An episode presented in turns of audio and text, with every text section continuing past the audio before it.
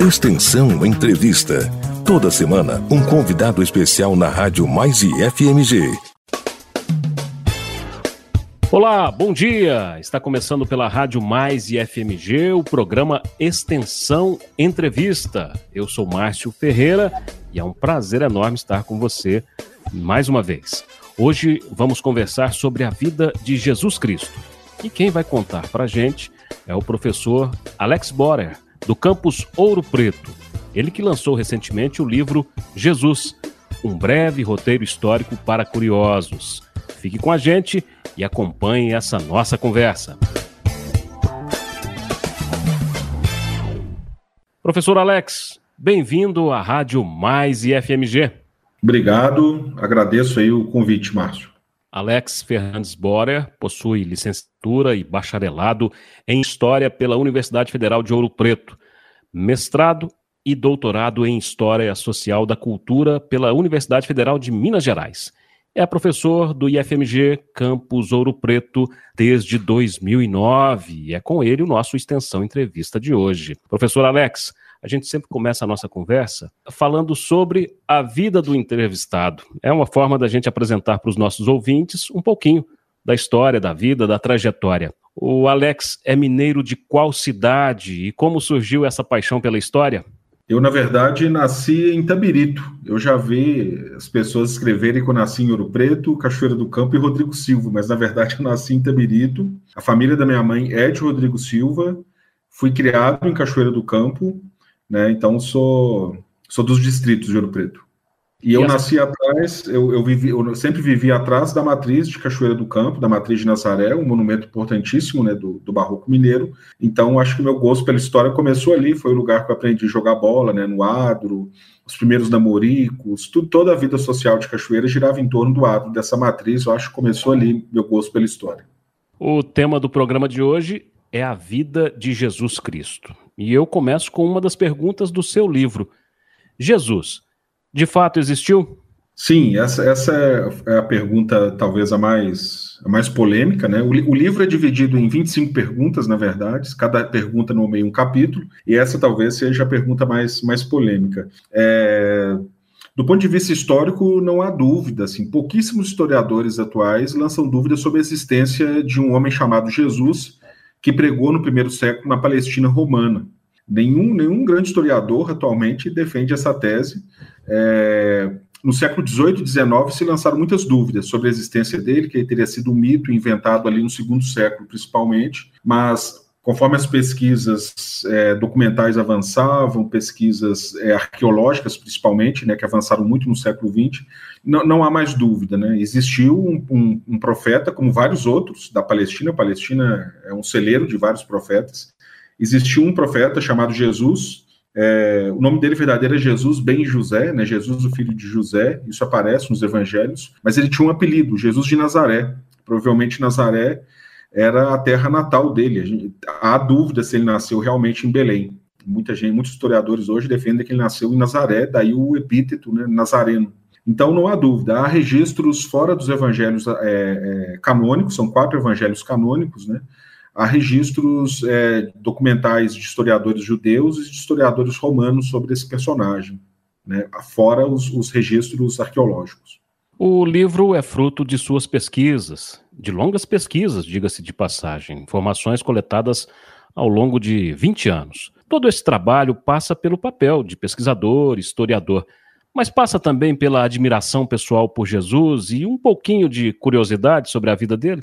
Sim, curiosidade total, né? Tanto que eu coloquei isso no nome do livro, né? Porque é um guia realmente para curiosos, sejam eles religiosos ou não. É, o livro está sendo muito vendido, é, inclusive entre ateus. É, muitos ateus têm escrito, logicamente religiosos também, mas muitos ateus também, pessoas que não têm é, uma admiração religiosa né, pelo personagem, mas que sempre tiveram curiosidade de saber se ele existiu ou não. Essa é uma das principais, um dos principais debates entre os grupos, especialmente grupos agnósticos ou de ateus, né? Mas o livro não é um livro religioso, né? Já, já digo de passagem, é um livro sobre, sobre história. E eu, a minha admiração é total, porque imagine, é, se ele for realmente o filho de Deus, conforme os evangelhos defendem, seria esperável, né, que nós contássemos realmente a história da humanidade a partir do nascimento dele Mas imagina o ente humano, né? Se ele foi só um camponês que viveu na Palestina no primeiro século, não foi um político, um general, um guerreiro, um rei, e esse personagem simples, de formação simples, viveu num rincão distante do Império Romano, como esse personagem se transforma no personagem mais importante da história do mundo. Né? Como nós contamos os anos a partir do nascimento de um camponês e não de um general. Talvez este seja o, seja o milagre maior que ele fez né? Um camponês que, logicamente, foi um processo gradual, um camponês que se transforma primeiro no filho de Deus e depois no próprio Deus, e as pessoas acabam tendo que contar o nascimento a partir desse Deus. Esse é o milagre maior que ele podia, poderia ter feito. Sem dúvida nenhuma, é o personagem mais balizar da história ocidental e um dos mais importantes da história mundial. Professor, você adotou em seu livro uma forma mais didática para a leitura, através de perguntas e respostas. O que motivou essa escolha?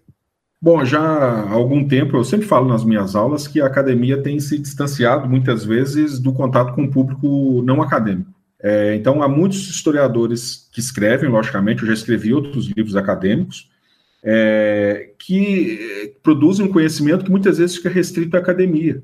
E acaba que outros profissionais, como jornalistas, por exemplo, que têm uma, uma forma de escrever mais didática e mais acessível, acabam tomando esse nicho.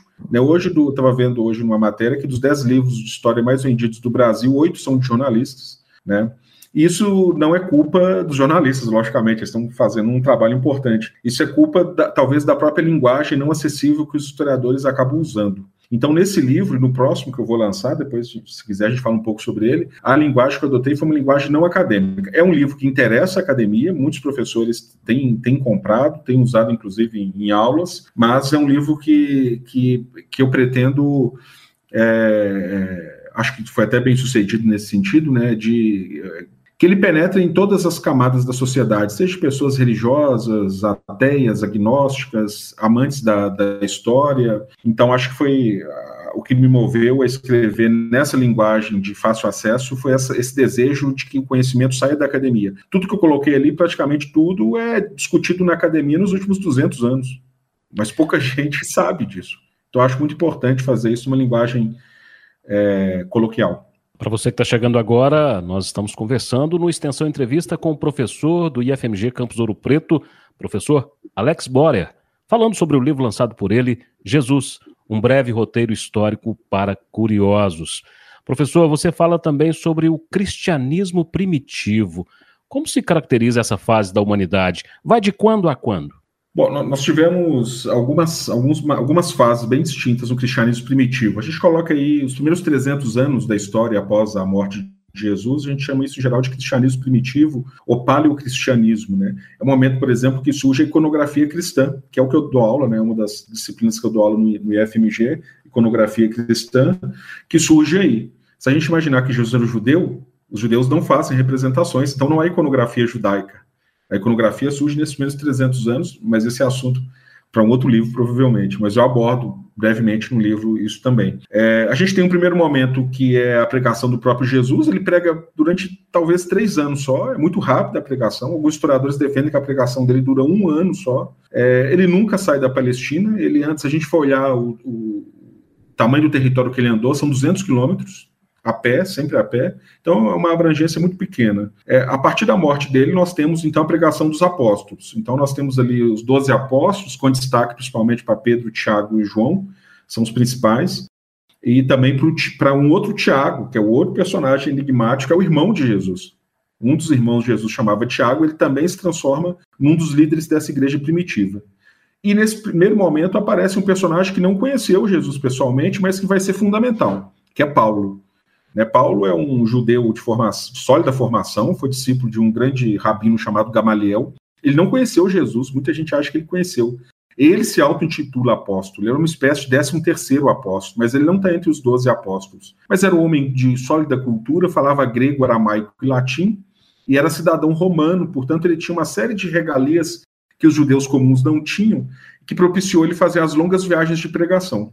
Ele vai pregar, inclusive, na, no próprio centro do poder, que era, o, que era Roma. Eu sempre brinco que, se não fosse Paulo, o cristianismo provavelmente seria uma nota de rodapé na história das grandes religiões. Paulo é um dos personagens mais importantes também, ao lado de Jesus, né? porque é, ele inventa o nosso mundo.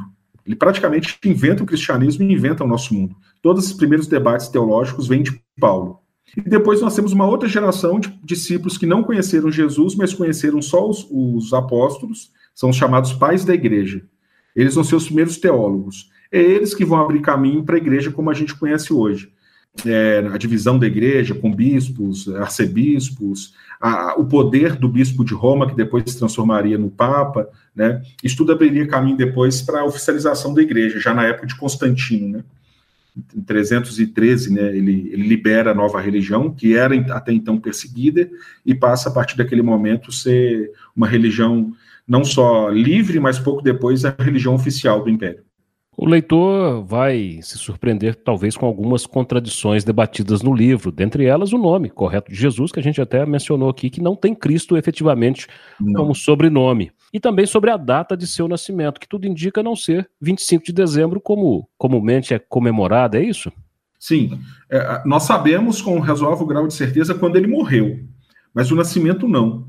O nascimento não é importante para a cultura judaica antiga, né? Isso, nós que damos muita ênfase ao nascimento hoje, para eles isso não era muito importante. Seria muita coincidência ele ter nascido no dia 25 de dezembro, porque nesse dia os romanos já comemoravam o nascimento do Sol Invencível. E nós sabemos que nesses primeiros 300 anos do cristianismo houve uma tentativa de harmonizar a história cristã com a história mitológica dos romanos, né? Então, nada mais lógico que colocar esse novo Deus como um novo sol invencível. Então, 25 de dezembro já era uma data importante para os romanos. Então, no, o dia do ano provavelmente está errado. É, e é interessante porque isso só aparece depois. Os primeiros cristãos eles chegaram a comemorar junho, julho, abril, né? Eles não tinham. 25 de dezembro aparece bem depois. E o ano também está errado. Né? Nós sabemos que algumas datas ali que são. É, os, o Mateus e Lucas são os únicos que falam do nascimento dele, né? E eles ele, eles ligam o nascimento dele a, a, Herodes o Grande, que Jesus teria nascido pouco antes da morte de Herodes. Só um problema: Herodes morreu no ano 4 antes de Cristo, nós temos certeza disso. Ele morreu no ano 4 antes de Jesus. Isso quer dizer que Jesus nasceu antes dele mesmo. Né? A julgar no registro evangélico que Jesus teria mais ou menos por volta de um a dois anos quando Herodes morre, ele deve ter nascido por volta do ano 5 a 6, antes dele mesmo. Quem errou? Nós sabemos quem errou foi um monge que no quinto século substituiu o antigo calendário romano, porque até então os anos eram comemorados a partir da fundação de Roma, e o Papa então pede a esse monge que reconte o, os anos a partir do nascimento de Jesus, e ele que escolhe essa data. Até que para a época que ele fez, ele errou pouco, né? mas provavelmente é, é, ele errou por causa do nascimento de Herodes, da morte de Herodes, que nós sabemos hoje né, bastante sobre a, a vida de Herodes e a morte dele. Professor Alex, Ainda há muito a se pesquisar sobre Jesus, ou melhor, ainda há muitas perguntas a serem respondidas sobre ele? Sim. As pesquisas sobre Jesus elas, elas têm duas frentes principais hoje, as duas frentes ligadas entre si. Uma é a pesquisa arqueológica. Né? A pesquisa arqueológica tem lançado muita luz sobre a pregação dele, os locais que ele andou, a gente consegue entender melhor a paisagem bíblica, né, porque é descrito ali muitas cidades e tal, e só a pesquisa arqueológica nos ajuda nisso. A outra pesquisa que eu acho essencial é a pesquisa por manuscritos, que podem ser encontrados tanto em escavações arqueológicas, inclusive a maior descoberta, é, uma das maiores descobertas arqueológicas de todos os tempos foram os manuscritos do Mar Morto, que foram descobertos completamente ao acaso numa caverna no sul de Israel, em 1947, né?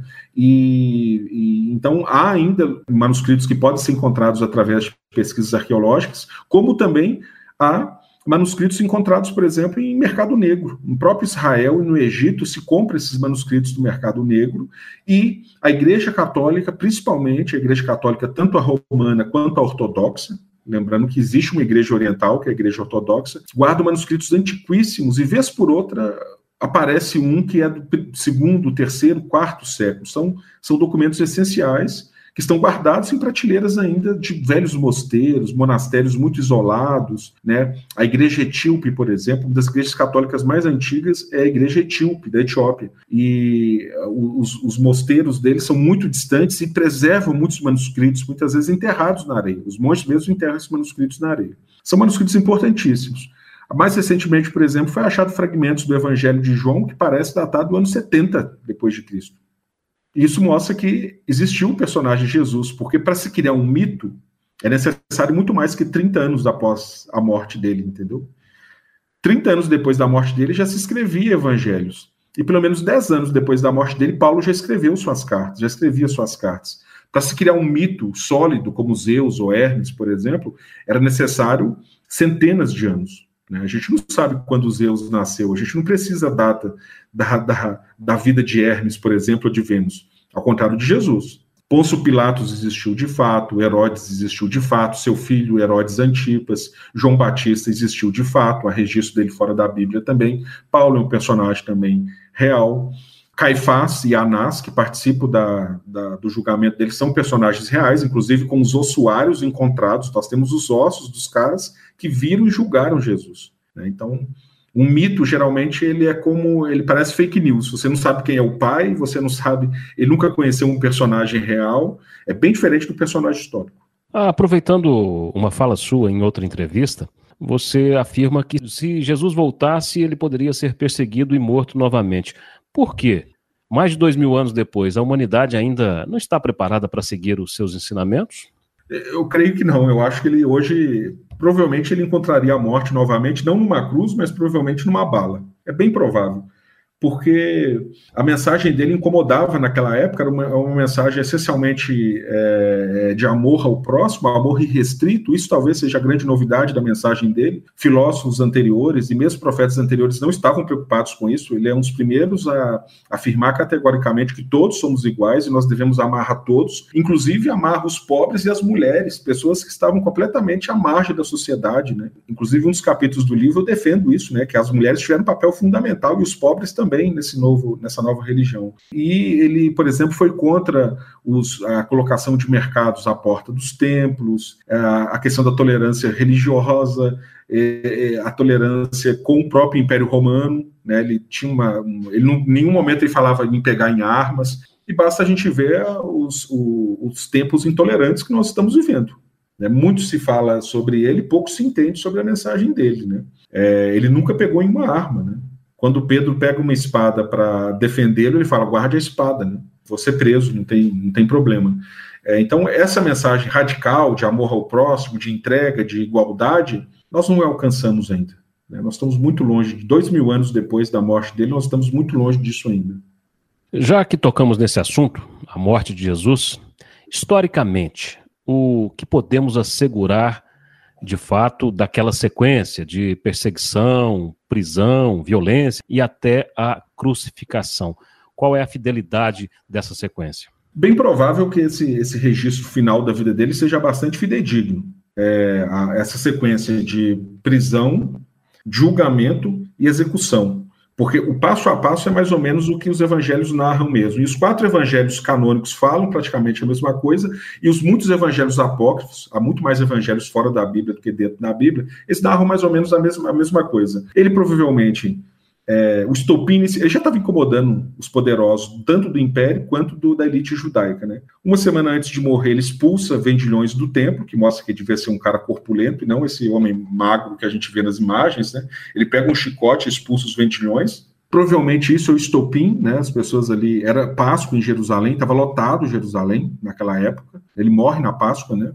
Isso talvez seja muito importante ele ter morrido na Páscoa, porque as pessoas associaram ele claramente ao antigo sacrifício dos cordeiros judaicos, né? Então foi, muito, foi uma coincidência muito interessante é, para o cristianismo primitivo em ter morrido na Páscoa. Então estava lotado. E, e, na Páscoa, geralmente, o Império Romano estava acostumado a matar muita gente, porque era um período de muita baderna. Os, os judeus, existia um grupo entre os judeus chamado Zelotes, que era um grupo meio terrorista, jogava óleo quente nos soldados, dava facada nas pessoas. Inclusive, um dos Zelotes era apóstolo de Jesus, chamado Simão Zelota. Então, os, os romanos já estavam acostumados com, essas, com, essas, com esses problemas na Páscoa. Então, o que chama a atenção do julgamento de Jesus é que ele passa pelo Sinédrio, o Sinédrio é uma espécie de é, conselho de juízes, né, de pessoas importantes do judaísmo. Ele é condenado pelo Sinédrio, depois ele vai para Pôncio Pilatos, né, que é o prefeito mesmo, é quem governa a, a Judéia, um, um, governador romano. É, passa por Herodes também, porque Herodes é uma espécie de rei de fachada da Galileia, estava na Judéia por causa da, da Páscoa, mas aí Herodes envia ele novamente para Pilatos, e Pilatos então sentencia ele à morte mais comum que existe, Na verdade, crucificação, os romanos eram peritos em crucificar pessoas. Certa vez crucificaram mais de 10 mil na revolta de Espartacus, famosa revolta de Espartacus. Então eles, são, eles eram muito peritos nisso. E Jesus deve ter sido crucificado então ali na Páscoa, é, no chamado Monte Gólgota, que era um monte fora do, dos muros de Jerusalém, que hoje está embaixo de uma basílica. É interessante que nós não sabemos exatamente como era a crucificação. Só foi encontrado até hoje dois, duas ossadas com cravos ossadas de pessoas que foram crucificadas. E mostram uma coisa muito diferente do que a gente está acostumado, né? Os ossos perfuravam o calcanhar da pessoa. Provavelmente a pessoa ficava com as pernas abertas, suspendiam ali pelo calcanhar o corpo para respirar, as mãos deviam ficar presas em cima da madeira e não do lado, ela devia ficar assim, em cima, né? Para o corpo conseguir se elevar para respirar, e a pessoa morria, na verdade, sufocada, né? não morria pelos ferimentos. Isso, por que, que sobrou tão pouco, poucas ossadas? Porque os romanos proibiam o enterramento. As pessoas tinham que ficar ali para os abutres comerem, para os cachorros comerem, né? Tinha, era, um, era uma coisa para chocar as pessoas. Mas alguns, alguns corpos sobreviveram e foram sepultados, de pessoas importantes. Parece que Jesus foi um deles. Né? Um homem chamado José de Arimateia pede o corpo dele. É o que aconteceu entre a crucificação e o domingo que mudou a história da humanidade, que nós não sabemos exatamente o que aconteceu, né? Aí vai, vai da religiosidade de cada um, né? Os religiosos acreditam na ressurreição, os não religiosos acreditam provavelmente que o corpo dele foi roubado, já é uma tese, é, que é uma tese defendida desde da, daquele momento. Os judeus na hora falaram, e isso aparece em documentações judaicas que ele foi que o corpo foi roubado. E, e há uma, uma, terceira hipótese de ressurreição muito interessante, né? A primeira é que ele ressuscitou mesmo da forma clássica, a segunda é que o corpo foi roubado, e a terceira é que a ressurreição foi só espiritual. o Evangelho de Marcos, que é o mais antigo dos evangelhos, tem claramente dois finais. Um que a gente chama, um que a gente chama final curto, que é provavelmente o original do Evangelho, e um final longo, que é um aditivo. Você vê que é outro estilo, alguém anexou esse final longo. É nesse final longo que aparece a ressurreição e as falas de Jesus. No final curto, que provavelmente é original, as mulheres chegam, vem o, o, o túmulo vazio, ficam assustadas, e um anjo sentado no túmulo fala: Quem vocês vieram aqui procurar não está mais aqui, ele ressuscitou.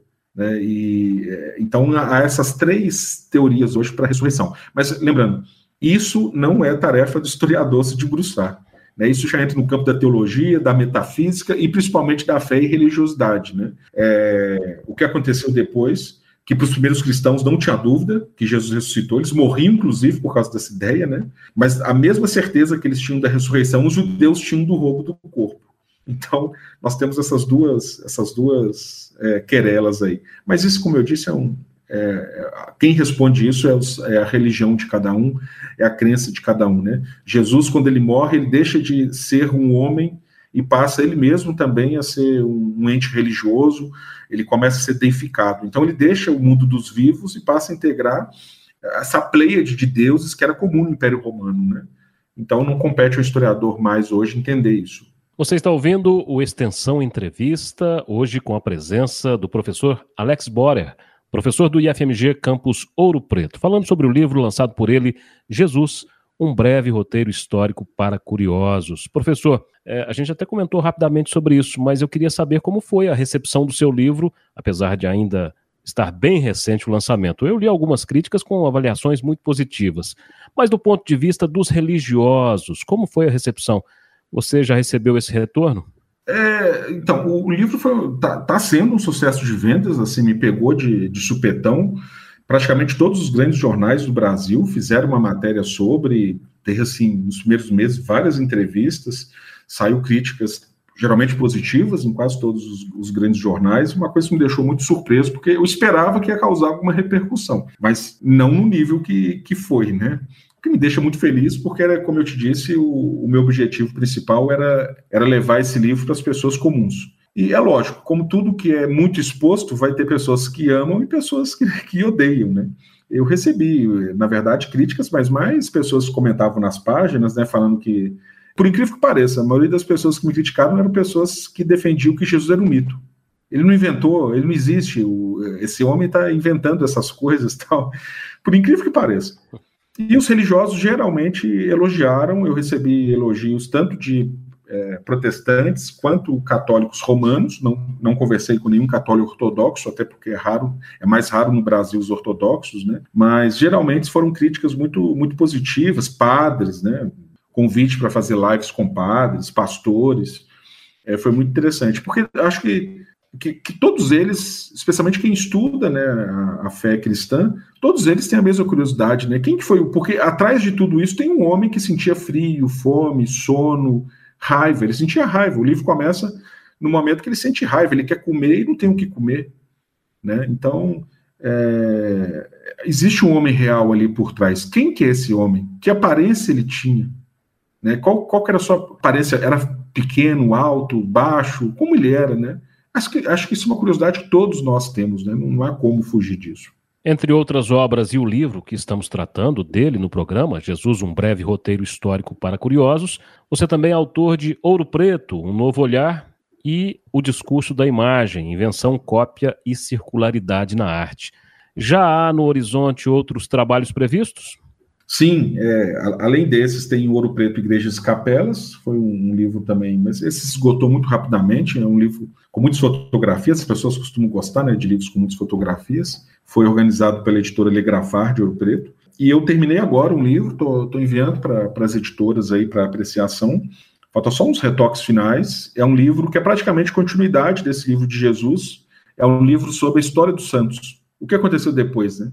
Porque quem pega ali o, o bonde andando vão ser esses personagens que depois vão ser chamados de santos, desde os primeiros apóstolos, aí vai desde o primeiro santo, né, até o santo mais recente, acho que o mais recente que eu coloco ali é a Irmã Dulce, no, no livro. Eu escolhi 350 santos para falar, também com uma linguagem mais didática, né, e recheado de curiosidades. Né? Por exemplo, qual é o primeiro santo que a igreja reconhece como santo? É o ladrão que morreu do lado de Jesus a igreja chama esse ladrão em geral de Dimas, né, ou São Dimas, porque ele não precisa, ele não precisou passar por um processo de beatificação e canonização, porque o próprio Jesus disse para ele, né? Porque o outro ladrão estava escarnecendo de Jesus e ele falou: Olha, você está aqui inocentemente, lembra de mim quando você entrar no paraíso. E ele fala: Hoje mesmo você vai estar comigo no paraíso, né? Então Jesus confirmou que ele é um santo. Então, o primeiro santo é um ladrão.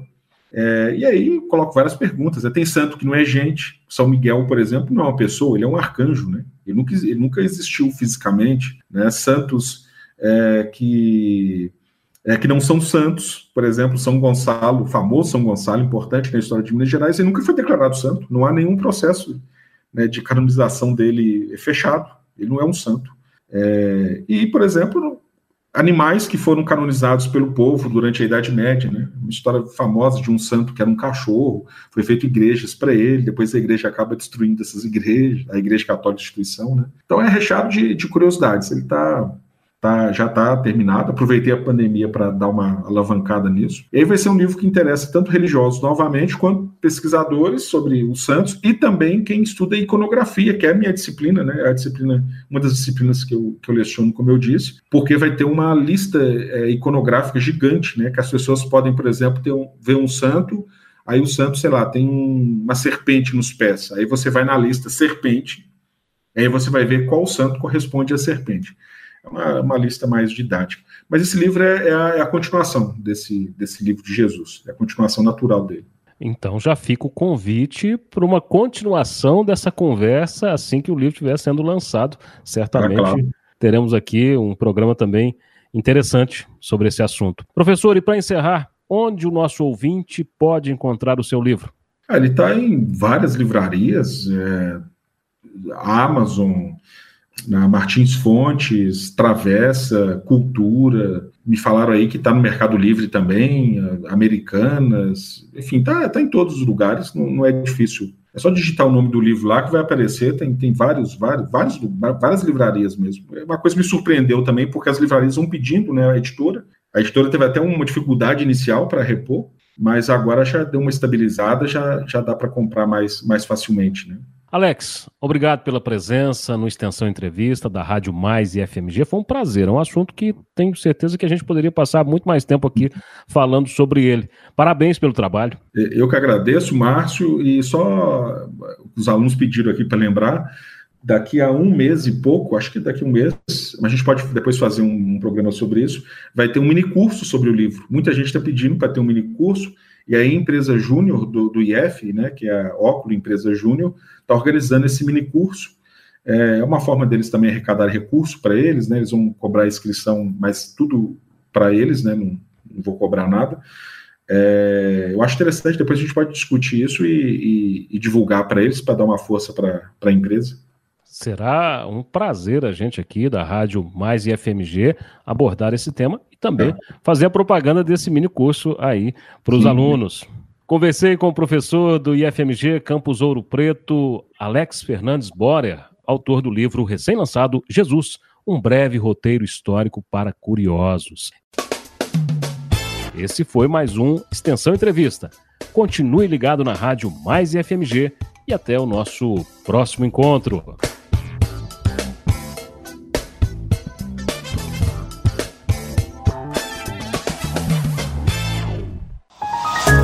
Extensão Entrevista. Toda semana, um convidado especial na Rádio Mais IFMG. Rádio Mais IFMG. Um IF mais perto de você.